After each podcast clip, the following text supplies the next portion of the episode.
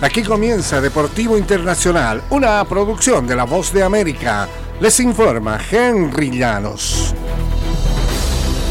Los dueños del fútbol americano de la NFL aprobaron el jueves por unanimidad la venta de los Commanders de Washington de Dan Snyder a un consorcio liderado por Josh Harris y que incluye a Magic Johnson por un monto récord de 6.050 millones de dólares.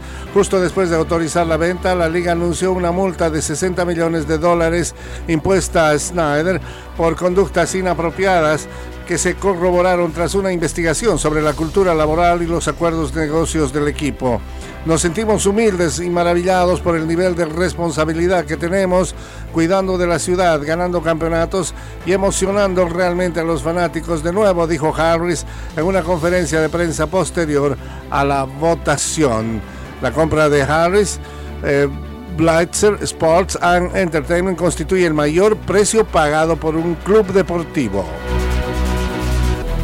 Y Ramona Bachmann anotó desde el punto de penal con un lanzamiento a la izquierda poco antes del descanso y Suiza logró este viernes una victoria por 2-0 sobre Filipinas en el estreno de ambas selecciones en el Mundial de Nueva Zelanda y Australia.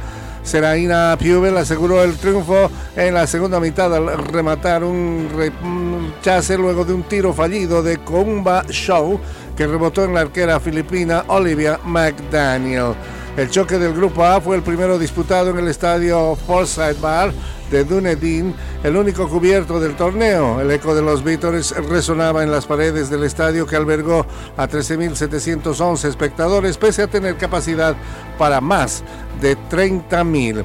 La delantera filipina Katrina Aguiló pareció anotar a los 15 minutos de partido, pero la jugada fue anulada por fuera de juego. Y en el papel, el duelo entre el peor equipo de la Major League Soccer contra el peor de la Liga Mexicana no sería el más apetecible para ser el primer partido de la League's Cup, pero la probabilidad de que Lionel Messi salte a la cancha alteró todo ese escenario. Messi podría presentarse con el Inter de Miami hoy viernes por la noche ante el Cruz Azul, uno de los cuatro equipos más populares de México, pero que vive horas bajas y es colista luego de tres fechas en la apertura local. Miami es el peor no solo de la conferencia este de toda la Major League Soccer, un punto menos.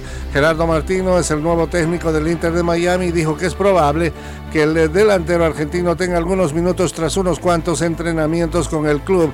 Tampoco se descarta la participación de Sergio Busquets. Y hasta aquí Deportivo Internacional de la Voz de América.